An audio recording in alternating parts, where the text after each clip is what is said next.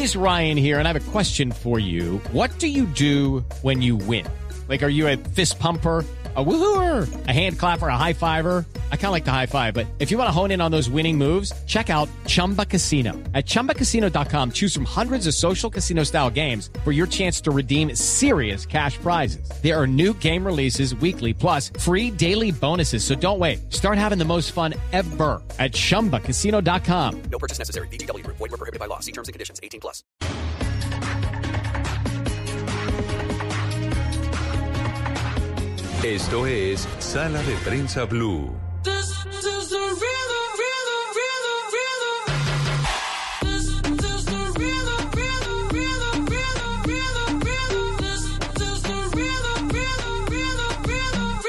Of the night. Toda la noche rompemos, al otro día volvemos.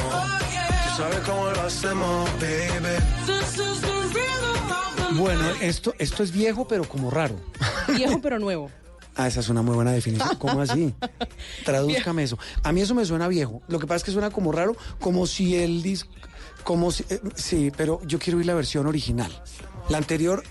a ver, claro, esta sí. Esto es como noventero, ¿cierto? De los 90. Sí. Claro, claro, claro. Esto es viejo. Corona se llama el grupo. Y ahora la nueva. Qué angustia. ¿Ah? ¿Y esta versión nueva de quién es? ¿De quién es? Esto es J Balvin. ¿De quién es? Es que estoy pensando en la versión vieja. No, la nueva, la nueva. Hombre, Y rápido que nos vamos. J Balvin, eh, con este, esta incursión en el género urbano que hicieron y fijaron nada más y nada menos con el artista reggaetonero J Balvin eh, en esta canción que como Con usted que diga J Balvin ya uno sabe quién es. No tiene que decir. Arti- Artista reggaetonero. J Balvin es el del negocio socio. J Balvin ese es un duro. Ese sí que es un duro. Escuchemos. Extremo, extremo, extremo, extremo. Muy bien, terminamos, eh, Jacobo. eh, tendencia, no, tendencia no. Bueno, sí, Estaba una bailando. tendencia. Estaban bailando ahí, sangoloteándose. Eh, la nueva aplicación, usted me traduce, le tradu- les traduce a los oyentes de portal o un sitio de juegos que ha lanzado Caracol Televisión. Sí, señor, se llama Volk, eh, traduce en alemán, en alemán pueblo, ¿Cómo se deletrea? V Sí. o LK, Ajá. Y traduce en alemán, pueblo. pueblo o aldea. Ajá. ¿Y qué es Volk? Es una plataforma digital en donde usted puede aprender a jugar FIFA y Fortnite, tutoriales, noticias, puede buscar contendor. El lema de la aplicación es que no juegue solo. ¿Cómo entra uno? Entra por la página de internet eh, de la aplicación www.volk.com, Volk Games volgames.com. y ahí entra, ahí dice noticias, tutoriales, rivales. ¿Me toca pagar algo? No, señor.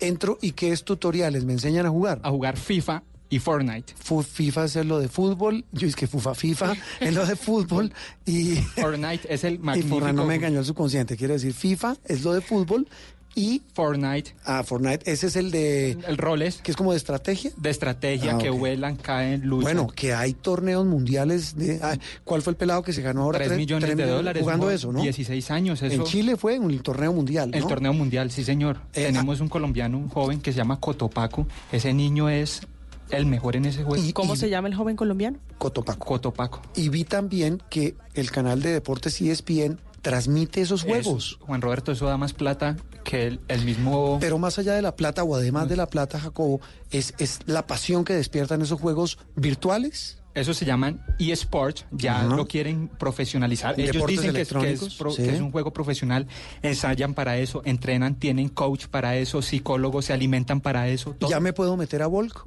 Sí, señor. sin ningún problema. El lanzamiento fue el pasado 10 de octubre en, Ya. en Sofa. En Sofa, en el, en el evento que hay en Bogotá sobre todos estos temas. Y esperan eh, añadir más juegos para que usted pueda interactuar, aprender y disfrutar. Yo confieso, pues usted que me conoce desde hace rato, desde chiquito, eh, sabe, a mí me gustaba mucho el jugar FIFA. No Jugamos, soy- incluso nos enfrentamos. Nos enfrentamos varias veces. Eran, eran, eran duelos a muerte.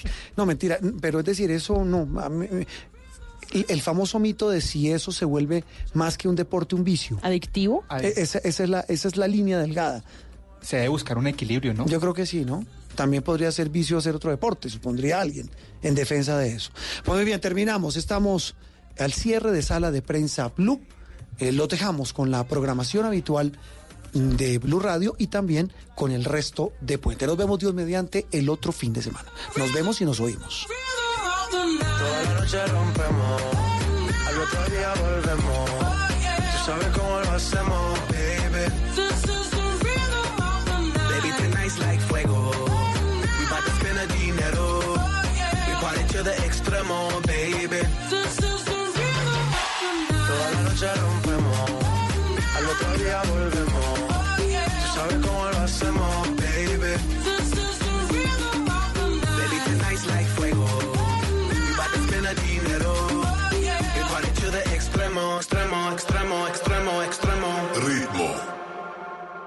You like that space? Voces y sonidos de Colombia y el mundo en Blue Radio y bluradio.com, porque la verdad es de todos. Son las 12 del día, 5 minutos. Bienvenidos a este resumen de noticias que les presentamos en este domingo 13 de octubre. La noticia está en Ecuador. Lo último es que hay un comunicado de Prosur, que es el grupo de ocho países sudamericanos, respaldando al gobierno de Lenín Moreno. Y la gran expectativa que hay en territorio ecuatoriano tiene que ver con la reunión que se daría hacia las 3 de la tarde entre el gobierno y los indígenas para tratar de llegar a un acuerdo, tratar un poquito de mitigar esa violencia que se ha venido viviendo en los últimos 10 días allí en territorio ecuatoriano. ¿Qué es lo último? Joana Galvis, enviada especial. Eduardo y oyentes, los saludo desde el Centro Histórico de Quito, así como usted lo mencionaba, hay expectativa por los diálogos que comenzarían a las 3 de la tarde. Recordemos que esto se conoció a través de un comunicado en el que dice la Conferencia Episcopal Ecuatoriana y el Sistema de Naciones Unidas en Ecuador informan a la sociedad ecuatoriana que tras mantener contactos con el gobierno y con las organizaciones de movimientos indígenas, la primera reunión del diálogo está convocada para el día 13, hoy domingo, a las 3 de la tarde en Quito. No se conoce en qué lugar se va a desarrollar, pero hay gran expectativa. También más temprano, por medio de un comunicado, la CONAIE, que hace parte de las la Confederación de Nacionalidades Indígenas del Ecuador solicitaron a las Fuerzas Armadas garantizar la intermediación y brindar la seguridad a todos los dirigentes que participen en esta intermediación y que conformarán la comisión en el diálogo. Lenin Moreno ayer en horas de la noche se refirió a cómo están estos acercamientos. Con quienes tengan la decisión de dialogar, lo haremos. Ese proceso tiene avances y espero darles pronto buenas noticias porque diferentes organizaciones y sectores han confirmado ya su voluntad de dialogar. Usted también mencionaba la comunicación de Prosur y es que este organismo regional integrado por Argentina, Brasil, Chile, Colombia, Ecuador, Guyana, Paraguay y Perú ratificó a través de un comunicado hecho público por la presidencia chilena que ejerce la presidencia temporal del bloque su respaldo al gobierno liderado por Lenin Moreno. También nosotros esta mañana pudimos hacer un recorrido cerca del centro histórico, específicamente por la sede de la Contraloría que ayer fue vandalizada y hablamos con algunos de los afectados, especialmente comerciantes. Antes de que escuchemos su testimonio, también le cuento que las cámaras de comercio piden que termine el paro y rechazan la desestabilización que se está presentando.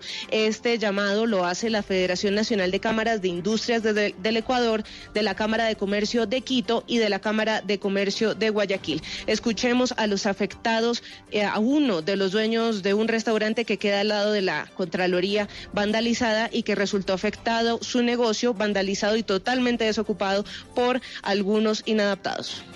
unos vándalos llamados ser manifestantes entran a este restaurante que representamos mi esposa y yo, somos una pareja de personas que nos levantamos día a día a, a sacar este país adelante y estas personas eh, destruyen totalmente todo el local llevándose toda la materia prima, llevándose aún la, eh, los aparatos, todo lo que es línea blanca, han llevado los tanques de gas, que presumo que son los que... ¿Habrían que estallado? Estallado, exactamente.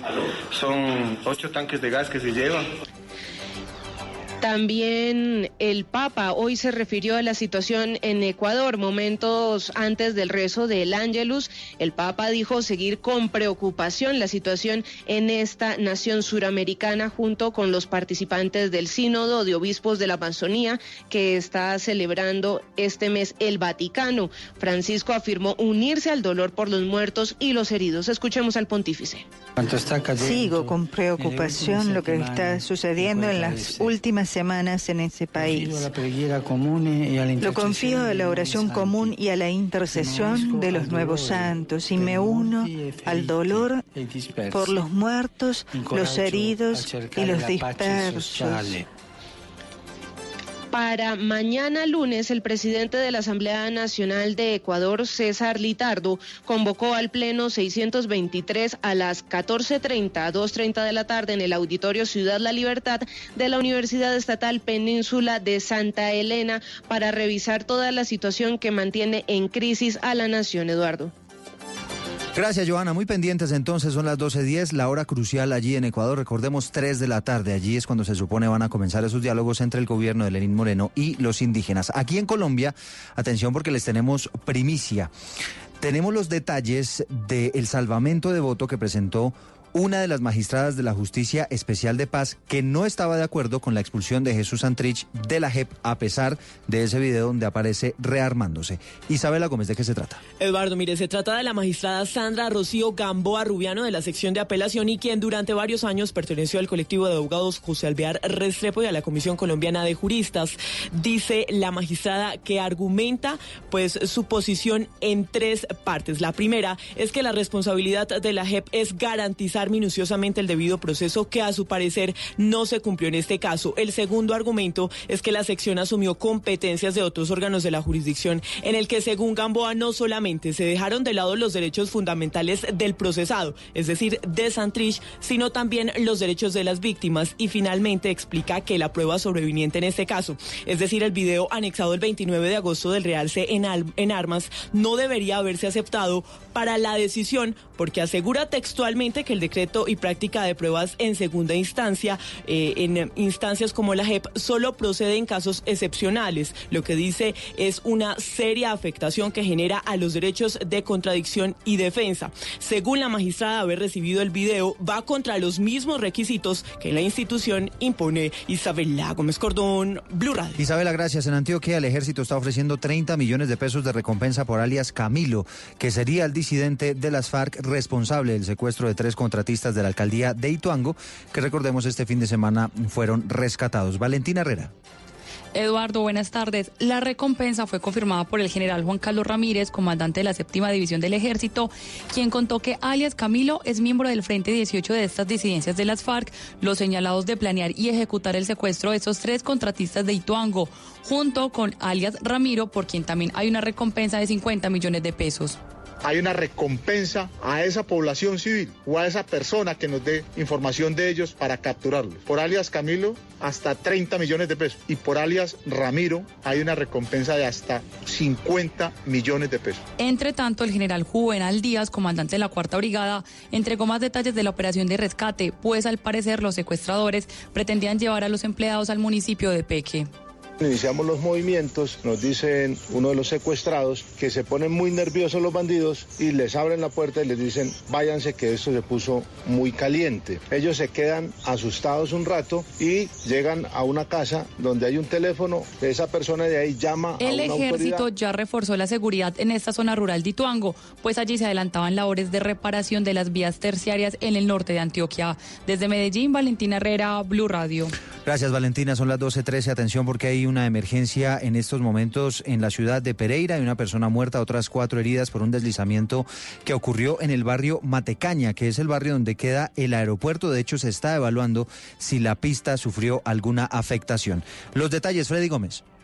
Según Lina Monsalve, una de las testigas del hecho del derrumbe que se presentó en horas de la madrugada, afectó a seis viviendas. Una persona murió en el lugar y cuatro más quedaron heridas. Ella iba saliendo de la casa donde estaba junto con el esposo y en ese momento se vino la tierra y ella quedó atrapada, eh, casi todo el cuerpo y él quedó atrapado hasta el el nivel del pecho con unos alambres de púas en el pecho. Entonces fue, fue muy duro para los civiles poderle prestar atención. A esta hora las autoridades evalúan el estado de la pista y no se registra hasta el momento grietas en ninguna zona. En Pereira y el eje cafetero Freddy Gómez, Blue Radio. Muchas emergencias por cuenta de las lluvias. Hay 200 familias afectadas en zona rural de la ciudad de Buenaventura. Víctor Tavares está en el Valle del Cauca. Eduardo, buenas tardes. La situación es compleja luego del desbordamiento de los ríos Naya y Yurumangui que bañan varias de las veredas del puerto de Buenaventura. El secretario de Gestión del Riesgo de ese municipio, Jaime Vidal, ha dicho que después de analizar la situación, este lunes festivo a primera hora viajará una comisión a la zona con las primeras ayudas para las poblaciones desplazarnos a la zona para evidenciar y verificar la situación por la que ellos están pasando hoy. Aspiramos poder de alguna manera determinar con ellos de las afectaciones y así mirar el tipo de ayuda que estaremos prestos a gestionar para apoyar a la comunidad en esta dificultad que tienen hoy presente. Hay que mencionar que estas veredas están ubicadas en zonas de difícil acceso a las que solo se llega a través de un recorrido en lancha que tarda entre 3 y 4 horas. Es la información desde el Valle del Cauca. Víctor Tavares, Blue Radio. Gracias, Víctor. 12 del día y 15 minutos. Avanzamos con más información, más noticias. Ya en segundos viene Generaciones Blue. Y vamos a norte de Santander, allí hay conmoción después de que le quemaran el carro a uno de los candidatos a la alcaldía de Zulia. Esto queda allí en norte de Santander. ¿Qué es lo último, Angie Telles?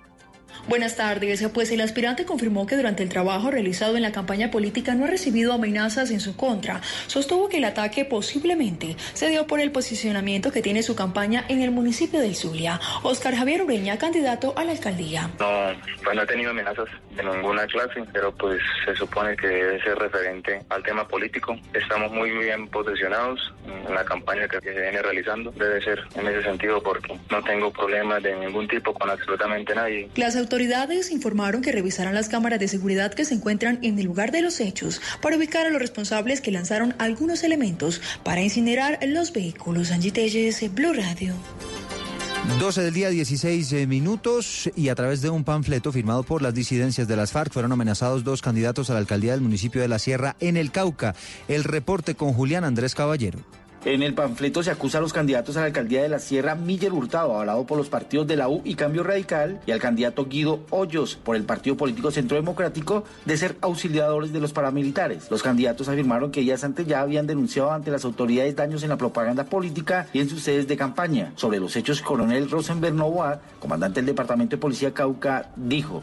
Panfletos que hacen amenazas generales sobre los dos candidatos particularmente y tienen un logo de la FARC-EP. Incluso dedicaron objetivo militar a unos candidatos al Consejo. Hay que recordar que en el Cauca ya fue asesinado a Karina García, candidata a la alcaldía de Suárez, y dos candidatos a los consejos de Suárez y Santander de Quilichao. Desde Popayán, Julián Caballero, Blue Radio. Gracias, Julián. Son las 12 del día y 17 minutos. Consultamos historiadores, María Camila. A propósito de la idea de Enrique Peñalosa de urbanizar el terreno vecino al cementerio central declarado patrimonio cultural. Dice Peñalosa que ese es un terreno donde se podría construir un parque y por supuesto se le vinieron los historiadores encima. Pues es que el Consejo Nacional de Patrimonio declaró este lote del cementerio central que está ubicado en el centro de Bogotá como patrimonio nacional. Algunas de las razones de esta decisión es que ahí fueron enterrados muertos que dejó el 9 de abril de 1948.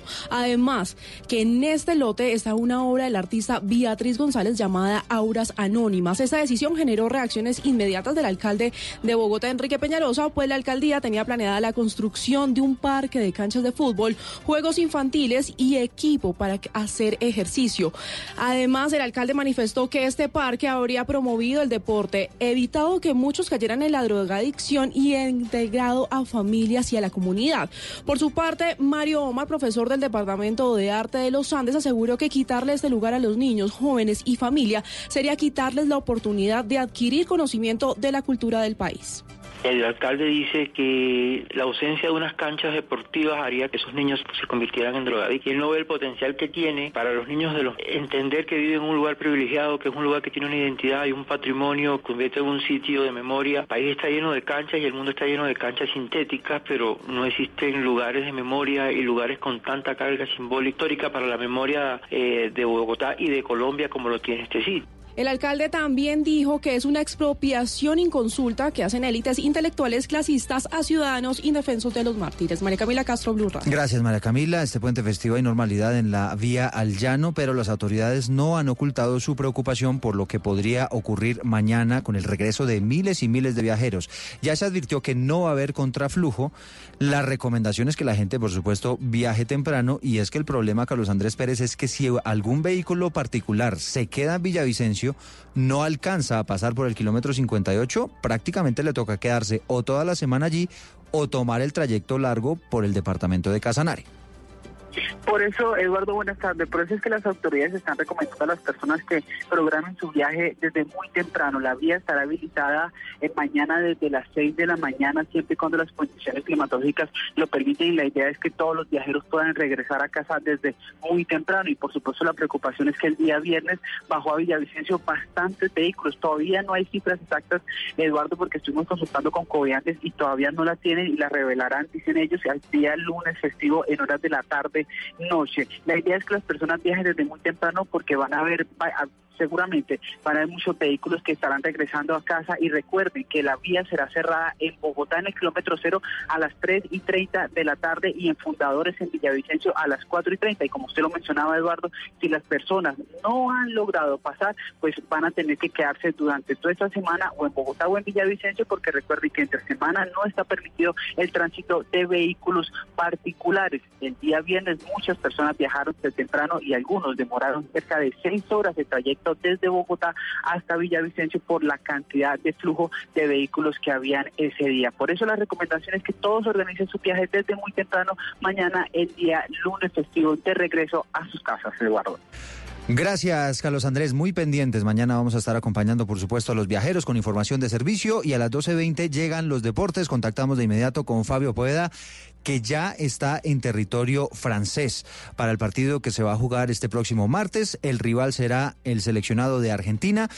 ¿Y qué tal está la selección eh, Colombia en este mediodía? Perdón, corrijo, la selección de Argelia. Argentina jugó hoy contra Ecuador, lo goleó seis goles a uno. ¿Cómo plantea el partido el técnico Carlos Queiroz, Fabio Poveda? Hola, buenas tardes. La selección Colombia entrenó esta mañana en la ciudad de Alicante, donde permanece todavía concentrada el combinado nacional. Colombia realizó trabajos de recuperación mucho estiramiento, hicieron algunos trabajos de gimnasio, incluso trabajos en piscina, en bicicleta, para dejar al equipo eh, recuperado luego de la alta exigencia física que significó el partido ante Chile. Mañana a las 9 de la mañana, hora española, tomará un vuelo charter que lo trae hasta acá, hasta Lille, donde el próximo martes va a enfrentar a la selección de Argelia, que es la actual campeona de África. Argelia eh, va a jugar como local, porque aquí en territorio francés hay más de 5 millones de argelinos y no hay una sola boleta disponible.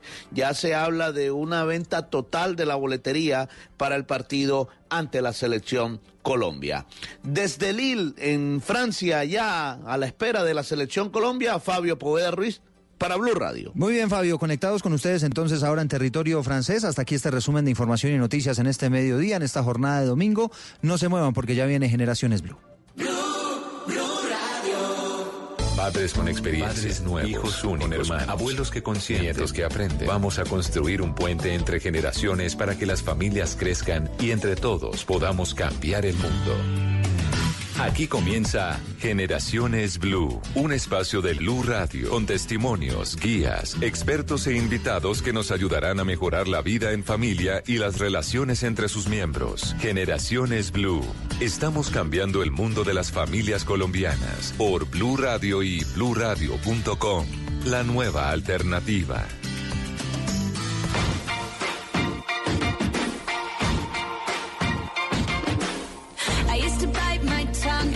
My breath. Scared to rock the boat and make a mess. So I said quietly, agreed politely. I guess that I forgot I had a choice. I let you push me past the breaking point. I stood for nothing, so I fell for everything. You held me down,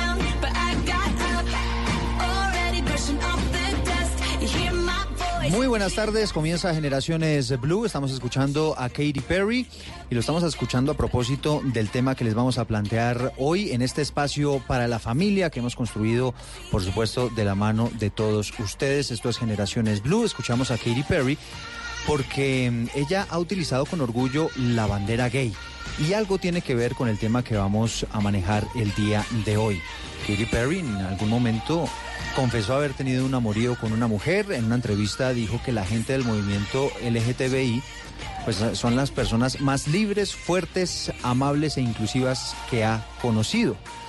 Así que sobre este tema LGTBI, sobre la identidad de género, es el tema que nos va a concentrar en este mediodía de domingo. Así que los acompañamos desde Generaciones Blue. Les estamos dando la bienvenida con Katy Perry. Bienvenidos a Generaciones.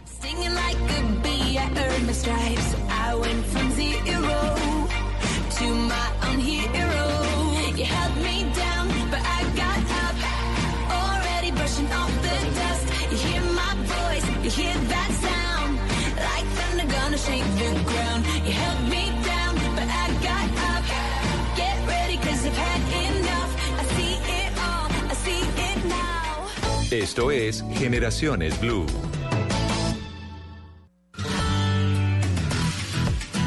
Bueno, hemos escogido este tema de la identidad de género a raíz de una noticia que se conoció hace algunos días y que vale la pena eh, hacerle un análisis. Resulta que la Corte Constitucional ordenó el cambio de sexo en el registro civil de un niño de 10 años que desde su nacimiento fue tratado y nombrado como niña, pero que en realidad se identificaba como niño. La historia es la siguiente. El pequeño nació con una malformación genital. Tuvieron que realizar inclusive en esa época varios análisis médicos, psicológicos para establecer si el bebé era niño o niña. Los médicos y la familia se la jugaron por el lado de que era una niña, pero resulta que con el paso de los años se desarrollaron los genitales masculinos y descubrieron que la niña no quería ser tratada en realidad como una niña, sino como un niño. Cuando quisieron remediar este asunto, legalmente en el registro civil, en la documentación del niño, se encontraron con una legislación que solamente permitía realizar el cambio de sexo si se cumplía con las siguientes condiciones, unas condiciones que había impuesto la propia Corte en el año 2017. Primero, que hubiera voluntad del menor, en este caso obviamente existía, que esté cerca de cumplir la mayoría de edad, este requisito obviamente no lo estaba cumpliendo porque el niño tenía en ese momento 10 años. Que se presentaran conceptos médicos y psicológicos y que la decisión fuera libre e informada. Como la familia se encontró con esos obstáculos, no pudo hacer el trámite y decide interponer una tutela que terminaron ganando en esa instancia judicial, en la más alta, en la Corte Constitucional. Pero el tribunal le ordena a la registraduría que no solamente haga ese trámite sin ningún requisito, sin necesidad de los famosos análisis médicos y psicológicos, no solamente le pide al Congreso que legisle a propósito de este asunto, sino que además, y este pedacito tal vez es el que nos va a servir para el análisis, dice lo siguiente, y lo quiero leer textual. Numerosos estudios de psicología evolutiva coinciden en indicar que a los cinco años, a los cinco años los niños han desarrollado su identidad de género y por eso desde la primera infancia pueden presentarse discordancias con el género impuesto. Impuesto hacen referencia, por supuesto, al estilo de vida que le han impuesto sus papás. Esto se convierte en toda una revolución para algunas escuelas de psicología que consideran que la edad adecuada para un eventual cambio de sexo sería, por ejemplo, la adolescencia, que es allí donde queda totalmente afianzada la identidad de género. Sin embargo, esto ha sido motivo de debate en todos los rincones del planeta y por esa razón, pues hemos querido eh, tener a dos invitados muy especiales. Vamos a tener a Laura, Laura Bachstein, dije bien el apellido, Laura. Sí, correcto. Bachstein, que es la directora ejecutiva de la Fundación Grupo de Acción y Apoyo para Personas Trans. Además de ser la directora de esta organización, también tuvo que surtir este tema de la identidad de género Y por eso hemos decidido, Laura, pues que usted es un personaje bien interesante para escuchar en este mediodía, ¿no? Y ya la voy a saludar. Porque también vamos a estar con Catalina Velandia, que es psicóloga clínica, magíster en psicología y especialista en docencia universitaria. Además es docente de la especialización de psicología clínica y desarrollo infantil de la Universidad del Bosque. Y nos va a ayudar también un poquito a profundizar sobre este tema y hablar sobre este asunto que muchas, en muchas familias se convierte como en una especie de tabú, ¿no? Pero que queremos aquí, eh, a través de Generaciones Blue, pues que sea el espacio para que haya una muy buena orientación familiar, para que haya un entendimiento, para que haya un análisis de nuestros niños y para que al final ellos no terminen afectados, porque obviamente una niña que en realidad es un niño o un niño que en realidad es una niña o se siente así, pues seguramente se puede ver vulnerado al momento de ser tratado de un género diferente. Así que en este mediodía les damos la bienvenida. Este es el tema que les hemos querido plantear. Y quisiera empezar con usted, Laura, que nos cuente un poquito desde su experiencia, cómo, cómo lo vivió usted, ahora que estamos viendo este caso, pues desde los 10 años se da este, esta especie de, de trance. Eh, pero nos dice la Corte que inclusive desde los 5 años ya puede haber esos sentimientos. Usted hoy en día es Laura, pero entiendo que antes tenía otro nombre y era César, ¿no? Cuéntenos un poquito cómo, cómo fue y, y cómo identificó, digamos, ese tema del género. Sí, muy, muy buenas tardes para todas y para todos. Eh, realmente creo que eh, debemos empezar por eh, reconocer que esto es algo que no surge de la nada, es decir, generalmente todo el mundo ha visto a las personas trans, específicamente a las personas que de alguna manera afirman su identidad. Digamos cuando se trata de un caso intersexual para el reconocimiento de su identidad. Y yo creo que una de las cosas que generalmente hemos- creemos que es un fenómeno de las personas adultas omitimos la infancia y creemos que hablamos a una eh, a un momento tardío de- del tema. Y yo creo que muchas veces ese ha sido uno de los grandes problemas no es que las personas trans también tuvieron adolescencia también tuvieron infancia y esto pareciera que se olvide. Creo que es porque a veces no sabemos escuchar a los niños y a las niñas cuando ellas y ellos nos hablan y eso pues crea un sinnúmero eh, de, de dificultades. Pues realmente me alegra muchísimo estar con ustedes compartiendo hoy domingo este espacio con ustedes esta tarde y decirles de que eh, hace mucho tiempo no me nombraban por ese nombre. ¿sí? O sea, tanto así que una de las de las mis razones de estar acá es precisamente desconocer ese nombre porque ese nombre ya no me identifica. Esa persona ya no existe, esa persona hace parte de un pasado y cuando nombran están hablando de una persona que ya no existe. Entonces creo que, y eso hace parte precisamente de esa construcción que, que he hecho para, no porque sobre eh, quiera hacer sentir de que eso no existió, hizo parte precisamente de ese proceso para llegar a este momento, pero fue muy lamentable lo que esa persona tuvo que vivir. Eso Sí. le quería preguntar, eh, Laura, porque ¿a, a qué edad usted eh, dice, oiga, yo estoy vestido como niño, yo, pero estoy haciendo cosas de niños, pero no me siento niño, yo me siento diferente? ¿En qué momento empieza usted como, como a tener esos primeros sentimientos? Bueno, desde muy corta edad, es decir, eh, algo que usted, mm, cuando cada vez que hablan de los cinco años, yo recuerdo, a los cinco años fue la primera vez que me puse un vestido, un vestido a mi hermana, recuerdo que era- tenía flores, era de color rojo. ¿Tenía hermana mayor o menor? Eh, mayor. Ujú. Sí, yo, eh, digamos que nazco en, uno- en una familia donde hay un, un, digamos, como una fase generacional muy grande, una separación generacional enorme. Mi hermana tenía 14 años. Y, eh, y bueno, pues yo decido vestirme, pero pues mi familia no lo entendió. Entonces lo que hizo fue, mi papá fue castigarme. eh, y esto pues crea un sinnúmero de factores, eh, digamos, de dificultades en mi vida, porque eh, a partir de comenzar a tener unas expresiones de género un poco femeninas, donde siempre eran cuestionadas, siempre eran vigiladas, pero nunca entendidas, ¿no? Entonces esto crea realmente muchas dificultades y yo creo que aquí el llamado es a poder entender y a reconocer que estas cosas hacen parte de la construcción de un individuo y que hay que respetar. ¿Usted tenía, Laura, algún signo físico o usted físicamente era un hombre? Y, pero se sentía mujer, ¿Cómo, ¿cómo sucedió aquí? Porque tenemos el caso, digamos, donde se estableció en la Corte Constitucional, donde efectivamente hubo una confusión al nacer y dijeron, bueno, puede que sea niño, puede que sea niña, pero en su caso, ¿usted físicamente era un hombre? Pues mira, lo que pasa es que los cuerpos son simplemente, tenemos características físicas y ya, pero creo que a esa edad uno no sabe qué es, en realidad, ¿no? O sea, no hay diferencia entre un niño y una niña, ¿no? Nosotros somos los que hacemos las diferencias, nosotros los adultos somos los que hacemos esas diferencias, pero los niños y las niñas no.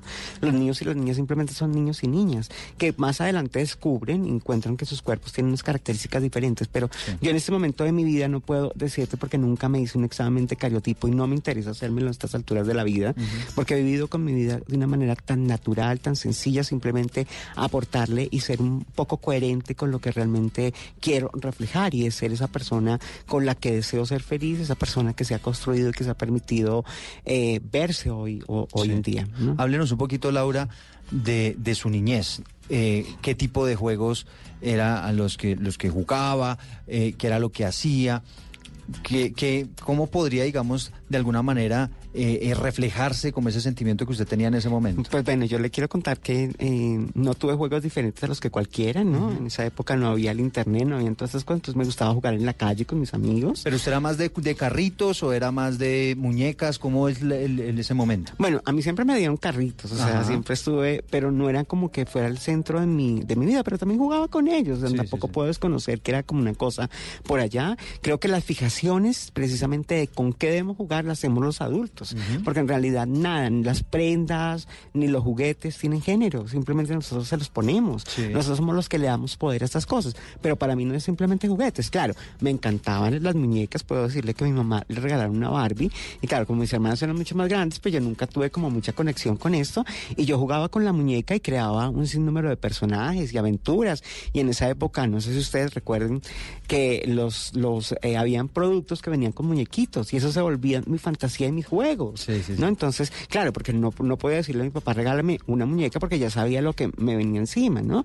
Y creo que eso, mí- yo puedo decirles con toda la honestidad del mundo que para mí tuve una infancia muy dolorosa. Y creo que por eso hoy en día uno de mis mayores banderas es precisamente la defensa de los niños y las niñas trans y las personas que se reconocen desde esos otros lugares. Desde Porque niñez, es que además, es muy triste tener una infancia donde te reprimen de una manera tan fuerte y no te escuchan. Hoy es uno de los grandes reclamos que le hago a mi familia, por ejemplo. Yo, yo quisiera que, que ahondáramos un poquito en eso y es en su relación con la familia, cómo era la relación con sus papás. Es decir, según le entiendo, su papá insistía en inculcarle a usted temas de niños, entonces lo ponía a jugar fútbol, unos juegos más agresivos de niños, ¿no? Y, y usted cómo se sentía en, esos momentos. Pero no solamente mi familia, también el entorno, el colegio y demás, que son ¿Usted estudió en un colegio mixto? Sí, estudié en un colegio mixto y fue fue muy violento, o sea, digamos era como la vigilancia del género permanente. O sea, tengo una anécdota que ha sido una de las anécdotas más difíciles en mi vida y fue cuando mm, entraba al baño y me sentaba a orinar y alguien se dio cuenta de eso y desde entonces se volvió una vigilancia de me tenía que acompañar al baño para obligarme a hacer de pie y Mm. muchas veces entonces yo ya sabía, entonces no tomaba líquidos, no tomaba agua porque no podía entrar al baño. Entonces, ¿Eso fue a qué edad más o menos? eh, tenía como unos siete años, más o menos siete, ocho años. Chiquito. Entonces, eso se te vuelve un problema. Yo recuerdo que toda mi vida me la pasé en los psicólogos. Y los psicólogos que no eran amistosos, que no eran queridos. Claro, tengo en estos momentos de mi vida muchos aliados y muchas amigas y amigos psicólogos que me han permitido sanar un poco eso. Pero en ese momento era como, yo no sabía ni siquiera qué decir. Me ponían, por ejemplo, no sé si sea normal hacerlo, pero me hacían dibujar, por ejemplo, un niño, una niña, un, un hombre, una mujer, y me comenzaban a hacer preguntas que realmente para mí eran un poco incómodas y era, ¿son novios? ¿No son novios? ¿Han tenido relaciones? ¿No han tenido relaciones? Como yo no un sabía de afianzar un género, Claro, pero, pero, obligarlo a, a un género al que usted no, no, lo- no lo sentía Claro, en realidad. pero el problema era que yo no sabía qué responder, porque yo sentía que cualquier respuesta que daba era una mirada fuerte y era como que, ¿qué les digo? O sea, si les digo que sí se dieron un beso, entonces ¿cómo me van a mirar? O sea, entonces digamos que también uno crea una, un sinnúmero de factores y mecanismos de defensa frente a esto. Entonces, eh, yo creo que definitivamente aquí el tema es poder entender a los niños y a las niñas y dejarlos hablar, permitirles reconocerse. No hay nada de miedo. O sea, yo creo que uno de los grandes problemas que he tenido precisamente de no haberse reconocido que nos hemos perdido muchos momentos valiosos con mi familia por sus miedos y sus prejuicios. Y eso me imagino que genera peleas y demás. Solamente quisiera concluir, Laura, y ya para saludar a Catalina y que nos ayude un poquito a analizar todo este asunto, quisiera concluir con una pregunta y es, ¿en qué momento usted, a- a- o, o ya hay una aceptación, digamos, de que usted definitivamente es una mujer, se siente como mujer, su familia dice, bueno, está bien, vamos a aceptarla como mujer, o no sé si ese proceso ya se dio o no se dio, ¿Y a qué edad ocurrió eso? Bueno, yo decidí hacer un proceso un poco tardío, más o menos eh, ya estaba como entrando en, en la juventud. ¿Eso es más o menos qué edad? Estábamos hablando de unos 19 años, sí. Pero digamos que yo ya tenía muy claro lo que sentía, lo que quería hacer y demás. Pero yo, por ejemplo, uno, una de las cosas que decía siempre es que yo no voy a hacer mi tránsito hasta el día que se muera mi mamá. Mi mamá ya es una mujer adulta, mayor, y todavía sigue viva y gracias a que alguien me dijo como ibas a esperar toda la vida para ser feliz y realmente yo dije como no no es lo que quiero. Eh, claro, ha traído sin número de problemas. A mi familia todavía les cuesta muchísimo entenderlos. No los juzgo, pero sí siento de que hubieran, me, ahorrado- me hubieran ahorrado mucho dolor si tal vez me hubieran escuchado, porque es que en realidad yo no dejé de ser la persona que ellos conocieron. Simplemente cambió el empaque y cambió la envoltura, pero yo sigo siendo esa persona que ellos conocieron y ellos conocieron. Pero entonces, Laura, según le entiendo, eh, en este momento usted considera que ya hay como una aceptación a- en torno a ese Sí, tema? digamos que yo creo que hemos avanzado el, el, el hecho de que ya se hable del tema, el hecho de que familias te sean Perdóneme la pregunta, ¿usted qué edad tiene hoy en día? Eh, ya soy una persona grande. Yo se le- y le hago la pregunta, yo sé que suena un poquito imprudente, pero se le hago la pregunta para saber cuánto tiempo ha transcurrido, digamos, en un proceso eh, donde una familia trata de aceptar. Bueno, 20 años 20 en realidad. años, Entonces sí. es donde eh, la gente comienza y todavía les cuesta muchísimo. Digamos que hay factores que han llevado como a que de alguna manera lo vayan reconociendo, pero han sido procesos que también han costado mucho y han sido dolorosos. Porque es que recuerde que hace un tiempo atrás las familias no son las mismas familias de ahora. Y creo que lo interesante acá es poder entender de que las familias están llenas de personas con todo un sinnúmero de multiplic- multiplicidades y lo que hacen precisamente es enriquecer y que yo creo que es sobre eso sobre lo que tenemos que trabajar y por eso me he vuelto una una una abanderada precisamente del reconocimiento y de la lucha por el amor porque aquí hay que hablar de amor porque es que el amor no debe ser cuestionado ni debe ser puesto a prueba a partir de lo que tú eres porque al- a la final cuando esa familia cuando esos papás decidieron tenerte y acogerte y recibirte pues fue con todo eso que traías.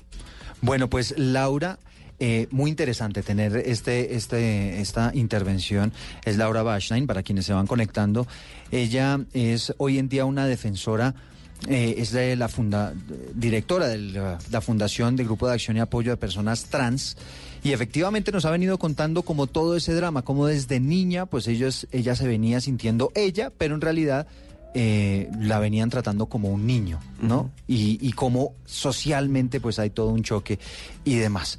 Y ahora sí, Catalina, Catalina que es nuestra psicóloga, la docente de especialización de, de Psicología Clínica y Desarrollo Infantil de la Universidad del Bosque, pues la saludo para, para que nos ayude a analizar un poquito este asunto, porque tal vez una de las grandes dudas que queda planteada es en qué momento yo puedo empezar a identificar algunos signos que me dicen, ojo porque mi niño se está sintiendo más bien niña o mi niña se está sintiendo más bien niño. Ok, bueno, buena tarde para todos. Eh, bueno, yo quiero primero comenzar como eh, hablando un poco de eso que me preguntas, pero hablando también de, de cómo se da el tema de la identidad, ¿sí? Claro. Hay un elemento importante y es que los niños eh, frente al tema del sexo o del género, pues siempre se van a sentir identificados, ¿sí? O sea, no es una cosa que nazca en la niñez, en la adolescencia o en la adultez o que aparezca en algún momento del desarrollo. Por varias razones. La primera es porque finalmente hay unas variables en términos biológicas que están eh, dando el sexo, ¿sí? Y que pueden ser eh, de orden biológico, endocrino y que probablemente pues un especialista en el tema, como un médico, nos, nos podría orientar mucho más. Y ese tipo de variables, digamos que claramente influencian eh, si soy mujer u hombre, ¿vale? Pero también dentro de, esa, de ese sexo con el que nazco hay un elemento importante y es la identidad, ¿sí? Que eso claramente comienza a marcar una diferencia. Cuando hablamos de identidad, estamos hablando finalmente de cómo nos, nos entendemos como individuos, sin importar el sexo que tengo, ¿sí? Y ahí entra a jugar un montón de variables de las que ya hablaba Laura, y es un poco eh, que no es solamente hablar de identidad de género, si me siento femenino o masculino, si juego con carritos o con muñecas, si mis papás me regalan un balón de fútbol o una, unas ollas, por ejemplo, Sí. que es lo que encontramos en Colombia, sino también cómo me identifico yo desde el rol que tengo en la sociedad, ¿sí? Entonces, fíjate que no solamente hablamos de mujeres, hombres, femenino, masculino, sino que también hablamos del rol como hija, como mamá, como esposo, como periodista, como psicólogo, eh, y lo que sea. ¿sí? Entonces fíjate que la identidad la construimos a partir de un montón de elementos de orden psicosocial. Sí. Con unas variables biológicas de base. Entonces, respondiendo un poco a lo que me preguntabas, finalmente los niños o las niñas se van a sentir niños o niñas por lo que, eh, por la condición biológica con la que nacieron, pero también mediado por el rol y el contexto, ¿sí? Entonces, si a mí me crearon en un contexto donde, como decía Laura, no importa si yo juego con balón, con muñeca, con carro, eh, y me dan la posibilidad abierta de definirme y decir, yo me siento bien haciendo esto, yo me identifico con esto, va a ser mucho más fácil el desarrollo. Pero desde niños, los chiquitos claramente saben si son niños o niñas y con qué se identifican. ¿Vale? Entonces creo que creo que el tema no es como lo decía Laura de que sea cuando sean adultos, sino que puede ser en la adolescencia o puede ser en la niñez, ¿sí? Va a aparecer en cualquier momento de la vida ese, ese tema de identif- identificarse a sí mismo. Bueno, pues ahí está, es interesante porque este tema de la identidad y al final lo que uno pretende es que el niño o la niña sea feliz, ¿no? Claro, por y yo supuesto. creo que tal vez ahí uno identificando cuando el niño se siente verdaderamente cómodo haciendo lo que hace, pues puede usted eh, entender y empezar a explorar un poquito supuesto. ese asunto. Hay pruebas, por ejemplo, y nos decía Laura que inclusive desde los cinco años tiene ella memoria de que efectivamente como que no se sentía cómoda como en, e- en ese rol que se había planteado en ese momento en su familia. ¿Hay alguna prueba, algo que yo diga, bueno, voy a llevar a mi niño porque efectivamente yo siento que no se siente cómodo haciendo cosas de niños, sino más bien de niñas? ¿Algún apoyo que se pueda brindar eh, en ese momento de la, de la infancia? Mira, digamos que la, el, el manejo siempre debe ser un manejo interdisciplinario. Supone que deben haber un grupo de profesionales, médicos, pediatras, psicólogos, psiquiatras, haciendo el acompañamiento. Pero yo quiero hacer énfasis en algo acá y es que esto no es una enfermedad. ¿Sí? Porque usualmente cuando uno lo habla desde los modelos médicos o lo que conocemos en psicología como los modelos categoriales, lo, lo catalogamos como una enfermedad. Entonces como una hablamos. orientación, ¿no? Claro, porque finalmente nace la problemática psicológica como consecuencia de lo que ellos tienen que vivir en, su transición. Un poco lo que contaba Laura, una infancia dolorosa, de mucho silencio, de, de probablemente mucha soledad, de sentirse poco escuchada, poco acompañada. Entonces realmente lo que es clínico es las consecuencias que nosotros como sociedad finalmente les generamos. Pero, pero fíjate que el abordaje debería ser interdisciplinario, es decir, eh, pruebas en psicología existen, ¿sí? En los últimos años se han desarrollado instrumentos que permiten medir eh, temas de estado de ánimo, ansiedad, depresión en población trans, ¿sí? Pero finalmente, eh, vuelvo y te digo, más allá de eso, de la entrevista, de la evaluación, es cómo realmente cambiamos el chip de que no entendamos esto como el DSM o, lo- o los modelos categoriales nos dicen que se llamaría trastorno o disforia de género, cuando realmente lo que tenemos es personas como cualquiera de nosotros que simplemente se identifican de una forma diferente a la nuestra y que eso no tendría por qué ser un problema social. Bueno, estamos en octubre. Estamos eh, en un momento donde los niños se disfrazan, estamos en un momento eh, con, feliz para los niños y demás. Y obviamente aquí tal vez pueda ser que un niño quiera eh, disfrazarse de princesa o una niña que quiera disfrazarse de superhéroe, del superhéroe más rudo y demás. Vamos a analizar ese, ese punto más adelante, vamos a hacer un pequeño corte. Hemos planteado para ustedes eh, eh, en las redes sociales una pregunta bien interesante, si quieren participar, con el numeral Generaciones Blue. ¿Para usted la identidad de género es un asunto de genética o depende de sus experiencias de vida? Y quisiera que ustedes eh, más adelante nos ayudaran con sus opiniones también, los analistas que hemos invitado en esta tarde de domingo. Ya regresamos.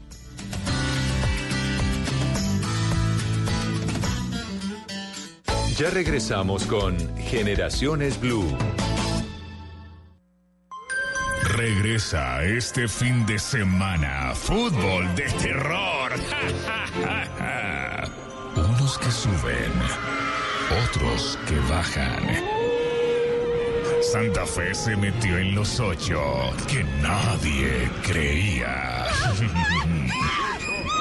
Fútbol de terror este domingo desde las 4 y 30 de la tarde. Nacional Río Negro. Fútbol de terror en Blue Radio. La nueva alternativa. Estás escuchando Generaciones Blue. La identidad de género dice la Superintendencia de Notariado y Registro que hasta el mes de abril pasado 167 personas en el país han adelantado el trámite para el cambio de sexo en los papeles, en los registros civiles, en las cédulas, personas que se sienten como niños, pero en realidad son niñas, o al revés, o viceversa. Eh, un drama, por supuesto, que empieza en la niñez, y lo digo drama, eh, Laura, precisamente por lo que le tocó a usted vivir, y es esa incongruencia en lo que usted se siente y en lo que lo quieren hacer parecer en la sociedad, ¿no? Ya de esto estaremos eh, ahondando más adelante. Bogotá es la ciudad donde más se están cambiando eh, este componente sexual en la cédula.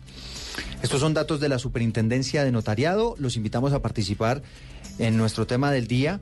Para usted, la identidad de género es un asunto de genética o depende de sus experiencias de vida. Esta es una polémica que se está dando y una pregunta que se están haciendo todavía los científicos en todo el planeta. Salimos a las calles a preguntarle a la gente y esto nos respondieron.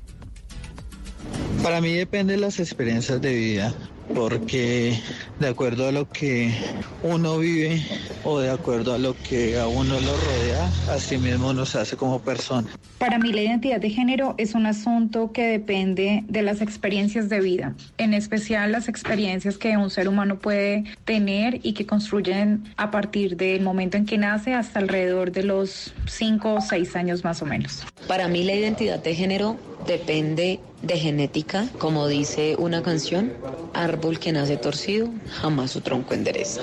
La verdad diría que la identidad de género creo que más depende de las experiencias de vida, pues nadie nace por genética con su identidad de, de, género ya preestablecida, ¿no? Diría yo. Pues yo diría que más depende de sus experiencias de vida. Cada quien se va formando a, lo largo de su vida y pues va escogiendo, no sé, su, identidad. Bueno, para mí la identidad de género tiene que ver principalmente con la parte genética, pero lo que hace que se desarrolle dicha identidad es como el día a día, son como las experiencias de vida, porque pienso que se puede contar con la parte genética, sí, pero si no se explora, al final pues eh, no se desarrollaría ninguna identidad. Bueno, son las opiniones bien interesantes de la gente eh, planteándonos, hablan, hablando, por supuesto, de este asunto. Y yo quisiera plantearle esa pregunta a usted, Laura Bachstein, que es la directora ejecutiva de la Fundación Grupo de Acción y Apoyo a Personas Trans, una persona que pues ha tenido que vivir y padecer todo este asunto de eh, ser físicamente como un hombre, pero en realidad sentirse como una mujer, Laura. Ayúdenos a entender esta pregunta. En sus investigaciones, en todo este tema, ¿usted qué ha podido encontrar? ¿El tema es genético o depende más de las experiencias? Bueno, yo no podría decir si es genético o no es genético, simplemente es algo que es, hace parte de la construcción de la identidad de los seres humanos. eh, y yo creo que aquí la pregunta sería, ¿en qué momento de su vida usted llegó a sentirse hombre? ¿O en qué momento de su vida usted llegó a sentirse como mujer? Porque yo creo que aquí no podemos saltarnos y pensarnos que es que esto es un capricho de la gente y que nace simplemente porque sí, hace parte también de, de lo que somos. O sea, yo no podría decirle en qué momento de mi vida mm, de, me convertí o de, o ser ser, porque digamos que ese es uno de los factores más graves que tenemos y es creer que las personas llegan a convertirse. Uno es lo que es y punto, ¿no? Uno no puede ser más allá de eso. Uno, a uno le gusta a quien le gusta, uno es lo que es y punto. Yo creo que ese ha sido uno de los grandes debates que ha habido y de los grandes conflictos que tenemos muchas veces con la academia, con los científicos y demás, y es que a veces se han dedicado a investigar muy fuertemente sobre quiénes somos, pero muchas veces esas respuestas no responden a las prácticas y a las realidades que sentimos. En su caso, Laura, ¿usted hizo o, o hubo alguna indagación científica, algún tipo de examen, algún tipo de, eh, para verificar si, por ejemplo, habría alguna propensión genética o demás, o nunca... No, la verdad, como te comentaba en un principio, a mí eso no me interesa. Okay. Pues a esas alturas de mi vida ya no, ya no, ya no me interesa si es una cosa genética, si es una cosa no genética. Yo creo que para mí lo que me interesa es la posibilidad de la vivencia que puedo tener Ujú. y buscar que desde allí se me reconozca y se me respete, porque en, en realidad yo creo que tenemos que avanzar en eso, o sea, es decir, estarle buscando como siempre a los seres humanos en la razón y el motivo de por qué son así. Es decir, es muy curioso que todo el mundo entienda o quiera entender, por ejemplo, que es una lesbiana, un gay, un bisexual, y sobre las personas trans, pues cada vez que hablamos de las personas trans se les estalla la cabeza porque eso pareciera que no se puede entender, ¿no? Pero nosotras y nosotros mismos no somos capaces de cuestionarnos quiénes somos. O sea, yo no, yo no, yo no he escuchado a una persona que se pregunte por qué yo soy una persona heterosexual, un hombre cisgénero o una mujer cisgénero. Simplemente estoy más interesado en saber el otro quién es para, de alguna manera, creo que no sé si es curiosidad, no sé si es simplemente por saber o querer ir más allá, pero nunca sobre sí mismos. Entonces Sí. yo creo que aquí lo que tenemos que eh, precisamente comenzar a entender es esas posibilidades, esas razones que nos dan las personas. Mira, hace algún tiempo, la primera vez que yo me encontré hace a- un buen tiempo con una niña trans, para mí eso fue muy, muy curioso porque su mamá venía a escuchar a todos los especialistas, de buscar por todas partes. Sí, y me ellos sí fueron a la su ciencia casa. y demás, Sí, sí. ellos generalmente siempre hacen esto, ¿no? O sea, buscar la ayuda, el acompañamiento de otros, pero muchas veces no escuchamos las voces de las de precisamente esas personas que comienzan a manejar ese timor. Yo siempre he dicho que esto es como como un motor de navegación. Entonces, ellas y ellos son los que deciden cuándo parar, cuándo seguir y no les escuchamos. Y yo cuando llego y llegamos con la psicóloga precisamente del- del- de la fundación y la niña nos pregunta cuál de ustedes fue la que se volvió mujer. Y entonces yo, pues bueno, me tocó salir acá, ¿no? Y la niña llega y dice, no, porque es que yo quiero saber simplemente para preguntarle, porque es que ah, yo tengo muy claro que yo no me quiero operar, porque a mí eso me parece que es muy doloroso, pero sí me preocupa que voy a ser muy grande, porque mi papá es grande y las mujeres no son grandes y voy a tener unas manos grandes porque mi papá tiene unas manos grandes. Y yo llegué y digo, pero pues a ver señora, yo no entiendo ni la razón de por qué estoy acá, porque es que ella lo tiene absolutamente claro, y pues invíteme a jugar más bien con ella, porque creo que aquí la voz que menos ha escuchado usted es precisamente la de este niño y de este niño. No todos los tránsitos son iguales, no todas las personas nos interesa lo mismo, ni queremos llegar a eso que seguramente es la resignación sexual, porque creo que aquí hay una cosa importante de, de- de también conocer, y es que una cosa es fijar el sexo, no sé por qué en Colombia no es género, sino sexo, ¿no? Eso es un debate que seguramente se tendrán que dar otros. y Sí, en otros. los- en las- Eh, en los documentos. en los ¿no? documentos, sí. Cuando debería ser género y no- y no sexo. Pero bueno, acá es sexo, entonces no sé cuál es eh, la fijación sobre eso, sobre la genitalidad de las personas, cuando en realidad eso hace parte de la intimidad de los seres humanos y la identidad. Entonces, ¿para qué eh, buscarle tantas respuestas a algo que realmente existe? Sí, bueno, Catalina, y le, le planteo a usted esa misma pregunta, porque usted como investigadora, como psicóloga y como persona que es especialista en todo este tema del desarrollo infantil, pues me parecería interesante ustedes que han encontrado frente a este asunto. El tema de la identidad de género, ¿un asunto de genética o depende de las experiencias? Mira, lo que nosotros sabemos desde eh, la investigación en psicología es que es un proceso de tipo multicausal. Eso quiere decir que hay variables tanto de orden genético como biológico como de orden psicológico. Eh, y, y digamos que esa construcción de todos esos elementos pues hace que precisamente las personas logren esa, esa identidad, ¿sí? Entonces, yo no te diría que es o genético o ambiental, ¿sí? Te diría que es la construcción de todas esas variables jugando entre sí. Es como cuando tú tienes eh, antecedentes en tu familia de diabetes, digamos. Que usted le preguntan, llega al médico y le dicen, ¿usted tiene antecedentes en la familia de temas coronarios o Exacto. sí, o de diabetes? Porque O de lo usted un cáncer. poquito más propenso a, a la- Exactamente. Ajá. Pero eso inmediatamente no quiere decir que tú lo vas a desarrollar, que tú puedes tener un montón de variables ambientales que hacen que minimices eso, ¿sí? Y no quiero que, que esto suene como, eh, como prevenir la enfermedad trans porque no es así, ¿sí? Pero claro, cuando hay unas variables ambientales, ¿sí? Como hablábamos de la crianza, de la forma en que los papás asumen el tema del género de sus hijos, eh, de la sociedad como tal, de los colegios, de los disfraces, de las cosas que son para niño o para niña supuestamente, pero adicional a ello hay un elemento biológico como un funcionamiento endocrino, por ejemplo, que aumenta eso, pues claramente sabemos que es más probable que comiencen a identificarse de otra forma, ¿sí? Y vuelvo y te digo, el problema no es que se identifiquen, el problema es el tilde social que le damos al que se identifica. Mira, Laura dice algo que para mí es súper lúcido y es pues finalmente la genitalidad hace parte de la vida íntima, ¿sí? Y como tú te relacionas en tu intimidad, sea con pareja o sin pareja, ¿sí? Y más allá de eso es el tema de cómo socialmente lo concebimos. Es decir, yo soy hetero, entonces estoy en la normalidad, entre comillas, ¿sí? Sí. Y no me preocupa ser hetero. Sí, nunca me lo pregunto. Eh, pero cuando veo a la persona que es homosexual, cuando veo a la persona que es bisexual, cuando veo a la persona Entre trans... comillas, el raro, el diferente. Exactamente. Sí. Sí. entonces vuelvo y digo, es una problemática o digamos una situación que es problemática por factores sociales o culturales y que la explicación finalmente desde la ciencia es multicausal. Y, y yo quiero insistir en esto, Laura y Catalina. Aquí la idea y la idea de, de proponer este tema en este programa es al final que los niños sean felices y que el adolescente sea feliz Totalmente. y que el adulto sea feliz y poder acompañar a esas personas en esos procesos, ¿no? Yo quiero que eh, analicemos un poquito, esto lo dijo eh, Humberto de la Calle, fue candidato presidencial, fue él eh, quien manejó las eh, negociaciones de paz con las FARC y él planteó este tema sobre la identidad de género. Escuchémoslo. Dijo Simón de Beauvoir, no se nace mujer, se llega a serlo. Y hoy podríamos agregar también, no se nace hombre, se llega a serlo. En cuanto a la población LGTBI, se trata de asumir enfoques de orientación e identidad sexuales diversas. Bueno, yo ahí les pregunto, eh, nace una- un bebé que físicamente tiene fisionomía de un niño, por poner al- algún ejemplo, y pues con base en eso, obviamente los papás pues empiezan a, a- a tratarlo como un niño, ¿no? Y le regalan ropa para niño, juguetes para niño y demás. ¿Eso eh, nos indica que efectivamente es un niño necesariamente, eh, Catalina? No. ¿Por qué? Necesariamente no. Es que, mira, fíjate que ahí hay un elemento y es que eh, pareciera que el sexo o decir hombre o mujer está dado por una variable biológica, ¿sí? Genital, ¿vale?